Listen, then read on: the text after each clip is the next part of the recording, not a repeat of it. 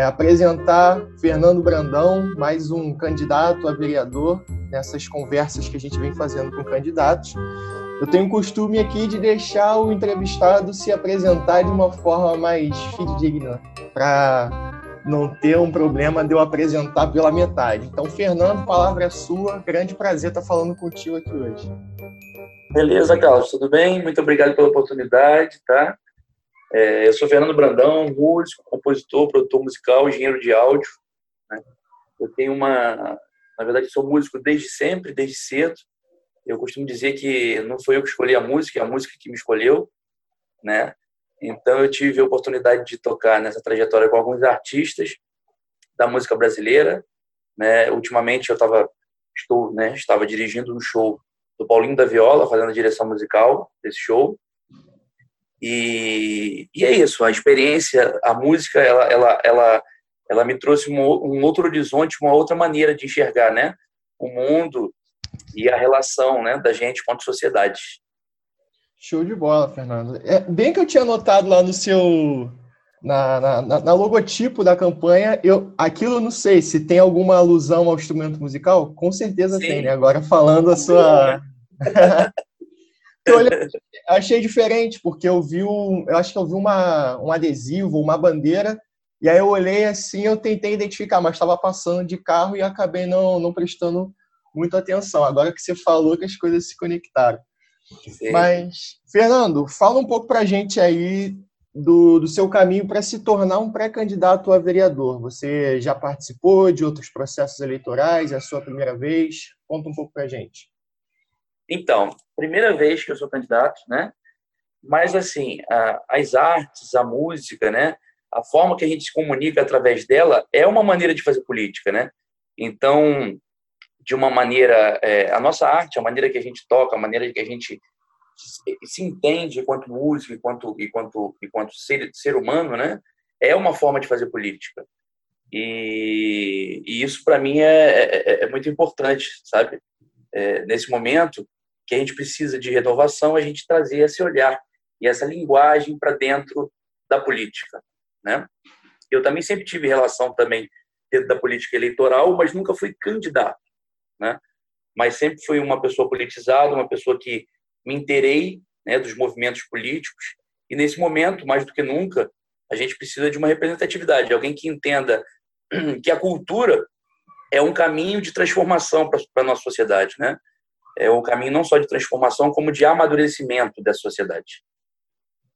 Com certeza. É, eu entrevistei aqui já uns dois candidatos e você vê como que as plataformas vão mudando de um para o outro. Tinha um que era assim, o, o, foco dele total era a relação esporte e educação. Você deve conhecer o Betinho, que também está tá vindo, já foi eleito outras vezes e está vindo como mais uma vez como candidato e o outro também com um trabalho relacionado a, a essas questões voltadas para o esporte. E você já com um trabalho direcionado para a cultura. Eu, como professor, entendo essa parte cultural como essencial para a sociedade, para a formação de indivíduos. Perfeito. E, e vejo isso como um investimento que deve ser sempre crescente, nunca, nunca decrescente, né? E eu gostaria da sua opinião em relação à, à, cultura, investimento em cultura em Niterói. Como você observa Niterói como uma cidade cultural? Então, é, a cultura é muito mais do que as artes, né? A cultura é o resquício do nosso, da nossa história, né? É, isso é importante a gente, a gente fundamentar, porque a cultura tem uma importância de desenvolvimento das políticas públicas em todas as relações, né? Então, a cultura com a saúde, a saúde mental, a cultura com assistência social, né? não só na, na capacitação dos profissionais, como também na, na, na operação né? do, do, do, do, do tratamento em si, dos doentes, né? do tratamento dos doentes mentais e tudo, e na educação. Então, assim, a cultura ela é muito mais do que, do que as artes. Né? A arte, as artes são um mecanismo. E a valorização do território é importantíssimo nesse momento, né? A gente entende que a cultura ela ela provém do seu território, né? da sua relação, da, daquele lugar, né? E, e, e, esse esse é o grande é o, é o grande é, é, é, é, é enlace que a cultura tem para nos trazer né, perante não só a nossa sociedade, né, quanto na política. Então, a importância da cultura é muito grande né, para o desenvolvimento da nossa sociedade. Niterói é a segunda cidade hoje que mais investe cultura no país. Tá? É, só fica atrás da cidade de São Paulo. Mas a gente tem uma grande dicotomia aqui, que é o seguinte: o investimento público aqui na cidade, ele vem pela vontade, pela grande vontade que esse poder público tem em fazer esse investimento. Tá? Só que a gente não tem é, nenhuma política pública cultural aqui em Niterói aprovada na lei orçamentária anual. Né? Por conta a gente ter, a gente nunca teve uma representatividade direta da cultura em Niterói. Né? A gente tem alguns políticos e algumas pessoas que abarcam essa ideia e representam, mas a gente nunca teve alguém que entende isso na ponta, como funciona, né? Não só como funciona, mas para saber e sentir o que a gente passa quanto agentes culturais, né? Então, nesse momento é muito importante a gente ter essa representatividade. Isso, essa é uma palavra que você usa bastante, que eu acho muito importante, né? A questão da representatividade que é o que, de certa forma, move a política partidária. Você se sentir representado e ser representado pelos políticos e políticas que, que estão na Câmara Municipal, na Câmara dos Deputados e por aí vai. É, você citou que já tinha uma certa relação com a política eleitoral, mesmo não sendo candidato. Em que momento que veio esse estalo e falou, não, agora o Fernando vai ser candidato a vereador, agora é a hora de entrar e, e, e participar das eleições? Então, assim, eu, eu não acordei candidato, né? Eu não dormi e acordei candidato. Isso é uma construção de anos, né? E é uma construção também que, que participa de um processo da cidade, da construção de cidade, né? uhum. né? Então, a, a candidatura, ela surge de uma representatividade natural que eu sempre exerci, né? Onde, onde eu atuei como, quanto músico. Eu sempre fui o diretor musical, o arregimentador, a pessoa que liderava um grupo, um conjunto. Né? Então, em relação à classe musical, à classe artística, eu já, eu já exerço essa representatividade no meu dia a dia.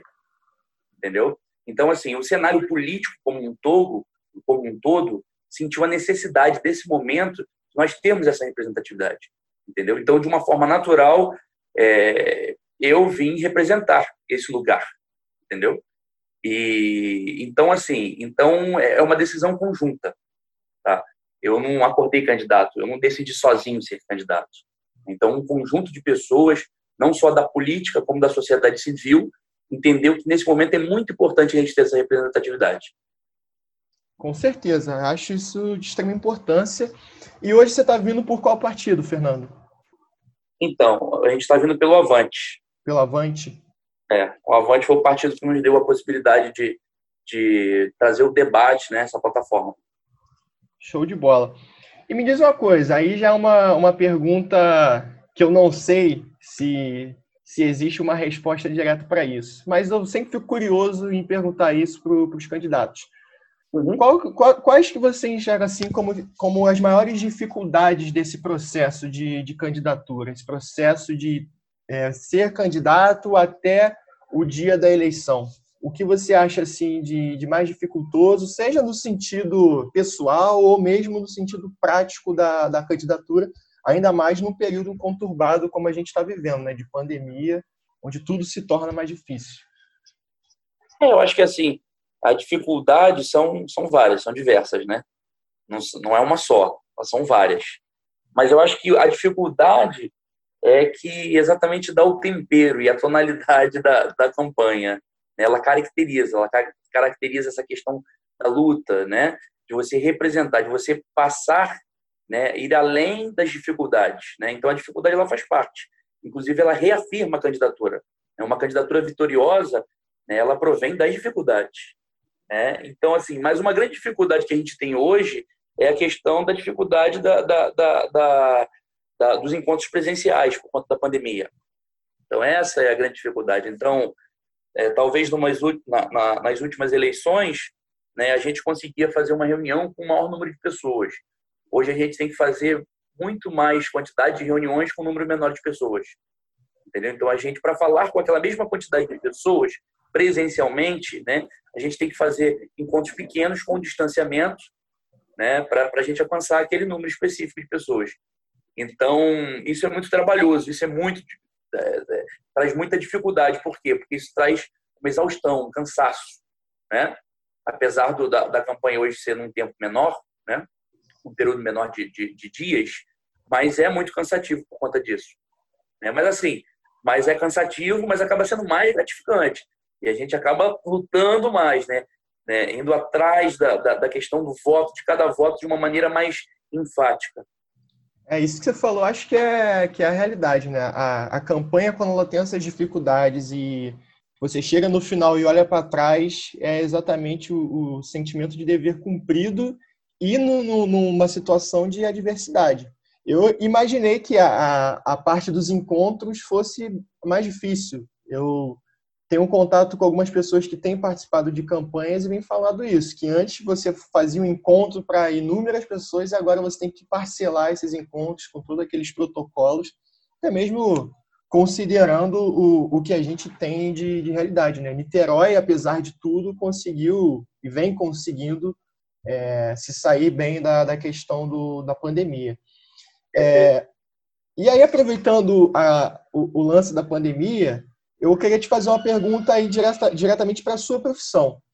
De que forma você vê que a pandemia é, interferiu, afetou na parte de eventos culturais, não só em Niterói, mas onde você tem contato, acredito que você não fique restrito somente em Niterói. Como você vê o impacto cultural, vamos dizer assim, mesmo que a cultura não seja só a arte, mas qual é o impacto da pandemia para você nesse sentido? Então, é, numa relação econômica é muito grande. Tá? É onde que a gente mais sente, né? O impacto econômico do mercado cultural, né, de eventos e gastronômico, né? E toda essa relação de cidade, né? Que a cultura movimenta foi muito grande, né? Está sendo muito grande, né? E aqui tem aquele chavão que já virou um chavão que a gente foi né, o primeiro a parar e provavelmente vamos ser os últimos a voltar, né? E é exatamente isso. A gente está sendo né, o último a voltar. E, e, isso, economicamente, isso impacta muito, né, muito. Todos nós profissionais, né? E, e, mas assim, mas tem uma outra questão que é uma questão da inovação, né? É, eu gosto sempre de olhar num prisma positivo, né? A gente conseguir enxergar e colher os frutos, né? De um momento, inclusive num momento como esse, que é um momento ruim, né? para o mundo todo, para todos nós, mas como tirarmos proveito, né? Proveito dessa relação, né? Um aprendizado. E assim, a cultura aprendeu muito. Então, essa questão da tecnologia em si e da inclusão digital, né, dos mecanismos, de, inclusive de, de, de, de, apresentação, de shows e tudo, das plataformas né, de mídia social, isso foi um avanço. Né? Isso foi um avanço que estava acontecendo aos poucos, né? E durante a pandemia parece que a gente parece que não. A gente voou uns 10 anos para frente, né, em relação a essa parte da comunicação. Então assim, isso eu acho que a gente acho não, eu tenho certeza. Isso a gente é, não vai abandonar nunca mais. Né? Então, isso é um lado positivo que a pandemia trouxe para a gente. Tá? E outros mecanismos, inclusive, de, de a gente é, é, é, é, ter ganhos, né? ganhos financeiros e ganhos também de, de representatividade de reconhecimento, né? Porque hoje a nossa música, a nossa obra, né, quanto artista, né, ela tem a capacidade, a possibilidade de ir muito além do que só a nossa relação territorial ou aquele contato pessoal que a gente tem, né, com o nosso grupo ou com a nossa cidade. Então isso é muito bom, porque inclusive a gente leva é, a gente quanto artistas é, artista niteroense, a gente leva Niterói, né, a imagem de Niterói para todos os lugares do mundo. Né? Então isso a gente já fazia. Mas agora, durante a pandemia, isso foi intensificado. Isso é, é, foi bem interessante. Em relação assim à, questão econômica do, da, do setor cultural, é, como um todo, né, que movimenta a cidade, é, a gente vai precisar de um poder público que invista, né, que invista pesado, inclusive nisso, né, porque inclusive o, o, o restart econômico vai depender disso. Né, e essa também vai ser uma uma grande bandeira, já é, né, uma grande bandeira nossa e o que a gente vai lutar, assim, fiamente para que a gente é, é, que o poder público cada vez mais ele tem esse entendimento, né? Aqui em Niterói a gente tem um poder público que, é, que ao meu ver ele é muito positivo, né? Ele pensa na cidade, na questão estrutural da cidade, da infraestrutura, mas ele também pensa na cidade quanto desenvolvimento econômico, né? Dos seus setores, né? E o setor da cultura hoje é o setor mais importante para esse restart econômico. Então a gente poderia dizer que não existe momento melhor para se ter representação na, na Câmara Municipal, né? Se a gente necessita desse. Exatamente. Se a gente vai precisar desse, desse aporte, desse investimento público, precisa de pessoas que estejam lá representando e lutando por essas causas, né? Claro, e a, e a, questão, e a questão assim da gente ter um entendimento territorial, que eu tinha falado, que é muito importante, porque a gente mede né, a, a, a, desigualdade social exatamente pela sua relação com o território. Né? E a cultura ela tem essa capacidade, ela tem essa capacidade de dimensionar, de entender quais áreas né, são preferenciais para investimento público. Né? Não só público quanto privado. Né? Então, a cultura ela, ela tem essa, essa, essa grande é, é, é, é facilidade de comunicação territorial. Né? É uma linguagem, é uma linguagem de identificação. Você identifica, você reconhece as pessoas, você sabe né, como elas estão, onde elas estão e o que elas estão passando. E tem uma coisa muito importante, Fernando, que eu vejo que acontece em Niterói, e por isso acho que a renovação é sempre necessária. Você tem alguns políticos que, quando eleitos, eles acham que Niterói se restringe a Icaraí, São Francisco, Charitas, as partes onde a classe média e classe alta da, da sociedade niteroense habitam. Cambuinhas, e aí você ignora completamente outras regiões que acabam não recebendo esse, esse olhar de políticos e de representação. Então, acho que é, essa discussão é essencial, principalmente quando a gente fala nessa palavra que já foi tão falada aqui, que é a representação. Representar a sociedade niteroense, não representar somente a classe A e a classe B no sentido de, de é, investimento. Perfeito, Carlos, perfeito. Tem uma outra questão que é, também, que é muito interessante, que é relacionado a isso, é, e que você vê, principalmente nas, nas, nas, relações nas regiões periféricas da cidade, né, é, nos seus grupos, na sua relação da cidade, é a sensação de pertencimento, né? Então, essas pessoas, além de, de, de integrarem a cidade, né, de forma participativa, inclusiva, não só na dinâmica da cidade, mas também no investimento público, né? As políticas públicas elas, elas têm que ter um carinho a mais. Né? O poder público hoje ele tem que ter uma, uma preocupação além do que produzir políticas públicas. No caso da cultura de editais, por exemplo, ela precisa entender que é o seguinte: eu, eu preciso me comunicar de uma forma que aquele público entenda, né? Porque se eu não me comunico daquela forma que aquele público não entenda, ele não se sente participativo. Né? Então, ele não tem essa sensação de pertencimento. Isso acontece muito. Tá? Isso acontece muito hoje nas políticas públicas, né? principalmente na relação territorial, né? nas políticas públicas de território. Então, isso é uma coisa muito importante que a gente tem que cada vez mais prezar. Né? A linguagem das políticas públicas ela tem que ser de acordo ao público que você queira atingir. Né? Qual, qual, o desejo, qual, é o anseio do poder público quanto às políticas públicas? Né? É alcançar exatamente aquele nicho de pessoas. Né? Então, se comunique como eles. Né? Isso não vem acontecendo, isso é uma crítica, né? mas é uma crítica que a gente vem fazendo muito durante a campanha, né? de, de construir mecanismos né? Que a gente aproxime hoje a sociedade civil, seus cidadãos, né? principalmente das zonas periféricas, das políticas públicas que já acontecem. Perfeito. Eu acho isso uma coisa assim é, real que acontece demais, não só em Niterói, como e, e, como isso afeta diretamente nessa ideia do afastamento, né? Como que o poder público ele vai afastando esses grupos e ao mesmo tempo ocorre aquele desinteresse dessas pessoas de participar, de, de conhecer. E aí você acaba gerando um efeito cascata, que óbvio traz elementos que não são só esses, mas que acabam reforçando uma, um desgosto pela política, a ideia de que todo político não presta, de que o poder público não, não é, não faz nenhum tipo de transformação. E aí você deu exemplo até mesmo na, na, forma de comunicação, como isso é importante. Tem pessoas que, que vão ver a comunicação, que vão ler a comunicação do poder público e não vão se sentir agraciados por isso. Ponto, é, é um ponto de reflexão muito interessante. Gostei disso, Fernando. E, é, assim, já para a gente encaminhar para um desfecho, eu gostaria de fazer aqui um, um exercício que talvez não seja é, o foco, mas como assim você tem essa questão da, da música, questão da, da arte, da cultura, eu gostaria de, de saber de você a sua opinião em relação a isso, trabalhando com a educação, trabalhando com as escolas municipais, inserindo a música. A gente sabe que tem muitas escolas que acabam tendo uma defasagem nesse tipo de, de trabalho. Você tem um foco muito grande em determinadas áreas e a parte de desenvolvimento cultural acaba ficando para trás. É, eu queria saber da, a sua opinião, como você enxerga isso e a inserção desses itens como uma forma mais firme dentro do, do colégio, no sentido de o poder público tem que reafirmar o, o, a importância desses, desses itens. Ou então, é, esses itens eles são essenciais, né? Na construção né, da personalidade, do caráter, na construção é, é do, do, do, do, que nós esperamos né, de nós quanto cidadãos. É, mas assim, eu vou, eu, vou, eu vou falar isso através de um projeto, inclusive, que a gente tem, tá? que é o Arte na Escola, que é, que é o seguinte, que sempre na relação territorial, né? É, a gente propõe a fazer um grande censo aqui em Niterói, tá? Um censo de artistas, agitadores culturais, tá? E agentes culturais da cidade e da relação e da região periférica.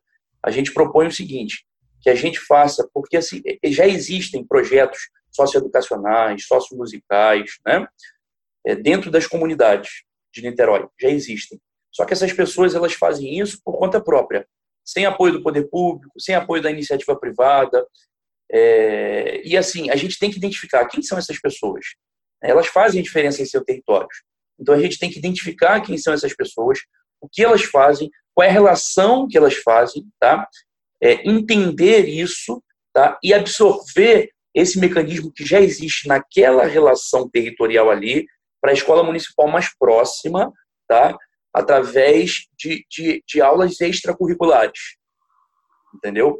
Então, eu vou dar o um exemplo aqui. O Bebeto Sorriso, que é um grande amigo que eu tenho de anos, ele tem um projeto maravilhoso, sócio-musical, sócio-educacional, tá?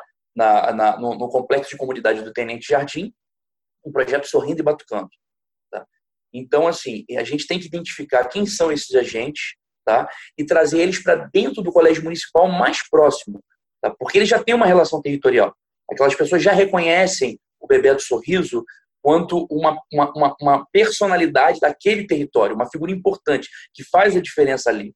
Então é ali que ele tem que ser, que ele tem que exercer a sua funcionalidade, entendeu? Então a gente, a, a, a, gente tem um projeto que é exatamente pegar esses projetos, essas pessoas, né, entender primeiramente quais são as estruturas necessárias tá? e trazer ele para dentro do colégio municipal mais próximo. Excelente proposta, Fernando. Acho que é uma maneira super eficaz de você aproximar a sociedade da própria escola, que é o, o sonho de todo professor, de, de conectar, de interligar a sociedade, a comunidade onde, onde aquela escola está inserida, com os alunos Exatamente. que estão dentro de sala, os professores. E não adianta uma escola. E esses alunos nos seus territórios, eles já têm uma relação, eles já conhecem o Bebeto. Então não vai, não vai causar estranheza, ele vai ter uma maneira de comunicação que é muito peculiar àquela sociedade ali, aquele grupo, aquela comunidade. E eu vejo a importância desses agitadores, dessas pessoas que fazem essas intervenções culturais. Aqui mesmo, eu moro na região oceânica, ali na praça do bairro Peixoto. Também moro na região oceânica. Você mora na região oceânica também? Sim, também. Ali na, na praça do bairro Peixoto tem uma amiga que, que mora ali e eu sempre ia na casa dela e falava, pô, essa praça aqui vive sempre vazia. Hora ou outra tem um, tem um jogo de futebol, coisa do tipo, mas a praça vive vazia. E aí ela me contou que em determinado momento a praça começou a ter uma roda cultural, que era uma roda cultural de hip hop, tinha gente é, jogando capoeira e tudo mais. E aí o, era uma, uma proposta, uma iniciativa que vinha de pessoas é, da comunidade civil, não vinha do, do de, de, políticos ou de outros grupos. E isso deu uma, uma vida para aquela praça em um determinado momento, como uma forma exatamente de intervenção. O papel da intervenção cultural de aproximar, de trazer os jovens que não são exatamente dali, mas que estão ocupando aquele espaço que poderia ser um espaço ocupado por coisas que não são culturais, coisas que não são benéficas à sociedade, como, por exemplo, o tráfico de drogas ou algo do tipo. Então, a intervenção cultural... não deixa de ser uma cultura, mas uma cultura ruim, né? Exatamente. A gente tem que substituir, a, gente tem que substituir a cultura ruim pela cultura boa. Exatamente. Né? Cultura Exatamente. Então, acho que a importância desse, dessas figuras e trazer isso para para as escolas, o poder público participando é extremamente importante. Fernando, é, então agora só para a gente dar um desfecho, eu gostaria de ouvir uma fala sua, já imaginando a eleição. Quem vai ser o Fernando Brandão eleito? O que ele vai fazer nesses anos de mandato? O que, que a, o povo niteroense pode esperar do Fernando? Então, o Fernando Brandão vai ser uma pessoa atenta, tá? que entende a dinâmica do mundo do século XXI, então que vai estar em permanente contato né, com seus cidadãos e seus grupos que, que necessitam não só da representatividade que me escolheram para exercer, tá? quanto também uma visão dinâmica da cidade. Então, eu sou niteroiense, eu vivo em Niterói, eu estou em Niterói, eu estarei em Niterói durante todo o meu mandato. E a gente precisa dessa relação tá? de alguém que entenda a cidade não só de uma perspectiva de Zona Sul, né? mas uma, pers uma pers perspectiva de uma cidade integrada em todos os seus ambientes, em todas as suas relações culturais. Então, a gente vai exercer exatamente isso. Um mandato propositivo, em parceria com o poder público, tá? do executivo.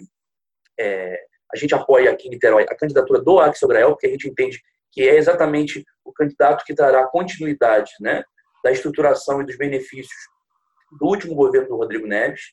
Então a gente vai fazer, vai exercer um mandato propositivo, tá? Mas também vamos cobrar o poder público em todos em todos esses aspectos já citados. E é isso. A gente vai a gente vai estar tá, na verdade é, comungando né, o prazer de, de ser niteroense e de construir essa Niterói, essa Niterói que queremos. Né? É, eu sinto que está cada vez mais próximo, mais perto da gente, né, uma efetiva qualidade de vida para os nossos cidadãos. E eu tenho observado isso nos últimos anos. Niterói realmente avançou muito, mas a gente precisa olhar com uma perspectiva de uma Niterói mais humana. Né? E talvez essa seja, talvez não, essa será, né, o grande, a grande tarefa da gente, tá? Não só do Axel Grael, quanto executivo, quanto a nossa, né, é, se ganharmos para representar é, exatamente o cidadão niteroense. Beleza, Fernando. Já tem número aí para a galera que quiser votar e já guardar o, o, o santinho para a cola? Qual é o, o, número do candidato Fernando Brandão? Então, Fernando Brandão, 70010. 70010, perfeito. Fernando, foi um grande prazer falar contigo. Parabéns pelas tuas propostas. Achei assim uma, uma plataforma bem firme, coerente e, e muito realista com a, com a sociedade niteroense com, a, com, com conhecimento de, do que é Niterói, do que acontece em Niterói, e desejo aí é, toda sorte. Eu conversei com, com o Betinho há um tempo, ele falou: sorte vem do trabalho. Então, desejo uma ótima conclusão do trabalho que vocês vêm fazendo aí ao longo desses, desses dias, semanas e meses, e que o povo niteroense é, preste atenção e, e, leia suas propostas e que tudo ocorra da melhor forma. Grande prazer Perfeito. falar contigo, cara. O prazer é todo meu, Carlos. E exatamente, se, ele, se, se o ouvinte se identificou, né, por favor, conto com o apoio de todos vocês. É isso. Nada melhor do que conhecer o candidato em quem vai votar para depois não se arrepender lá na frente. Perfeito. E o, e o voto a vereador, para mim, é um dos votos mais importantes, se não o mais importante que existe. Pois é exatamente aquela, aquela pessoa né, aquele representante que você vai ter um, uma comunicação muito mais próxima. Né? Então, é aquele que te ouve. É o que te ouve. Exatamente. Dia dia. Perfeito, perfeito. Fernando, então, bom resto de semana para você aí. Ótimas eleições e esse episódio deve sair, deve não, vai sair na semana que vem. Eu aciono lá a Marta, suas redes sociais vão estar marcadas e é isso. Que a gente possa conversar futuramente, já no contexto pós-pandemia, quem sabe você indo lá no colégio e falando com os nossos alunos. Com certeza. Valeu, Valeu cara. Um grande abraço. Obrigado, tá?